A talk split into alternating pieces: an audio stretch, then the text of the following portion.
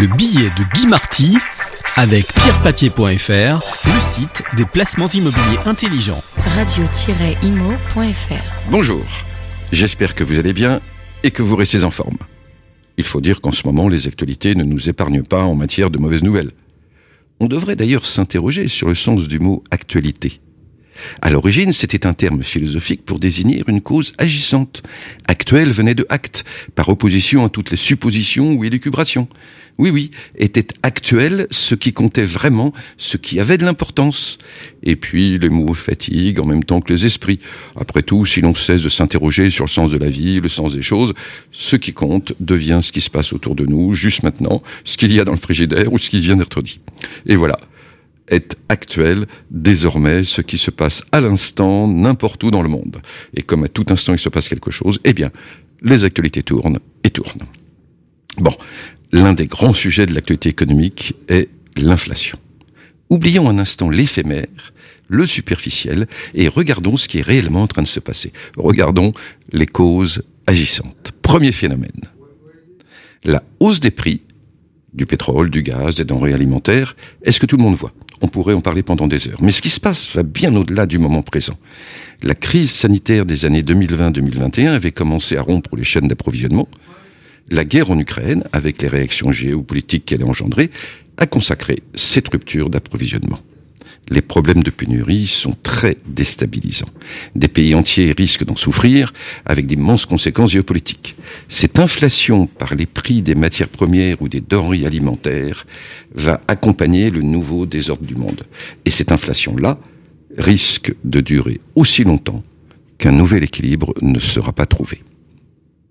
Il y a cependant un second phénomène les banques centrales ont émis des masses de monnaie considérables en dollars et en euros, et cela pouvait fonctionner tant que ces monnaies étaient admises dans le monde entier.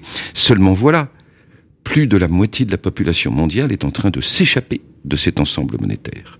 La Russie, bien sûr, mais aussi la Chine, l'Inde, sans oublier l'Iran et divers pays d'Amérique latine ou d'Afrique. Peu importe que ce soit l'or, le yuan ou quelques crypto-monnaies qui prennent progressivement une place plus importante dans ce système monétaire éparpillé, de toute façon, la valeur de nos monnaies va souffrir. On appellera cela hausse des prix, ou perte de pouvoir d'achat, ou inflation encore. Et cette inflation qui s'annonce n'a rien à voir avec l'inflation que nous avons connue toutes ces dernières années. Une inflation à 1 ou 2%, c'est un léger glissement des prix. Une inflation à 5, 10 ou plus, c'est la monnaie qui se dégrade.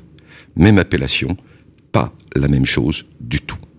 Alors, Comment décrire ce nouveau contexte? D'abord du désordre. Si certains biens ou services deviennent beaucoup plus chers, si les salaires ont du mal à suivre, s'il faut revoir certaines habitudes de vie, voilà des transformations qui ne se font ni sans heurte, ni sans victime.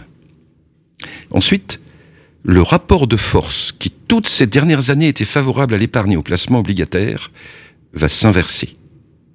L'inflation est un impôt il est prélevé sur les plus pauvres, mais aussi sur l'épargne. Les taux d'intérêt réels vont être négatifs. Et pensez-vous que toutes les retraites seront normalement revalorisées? C'est tout un monde qui est en train de basculer. Ce sont donc des années difficiles qui nous attendent. Les marchés vont être plus volatiles, plus complexes. Et pourtant, je ne voudrais pas terminer sur une note pessimiste car nous avons connu autrefois une grande période de désordre inflationniste. On les a appelées les Trente Glorieuses.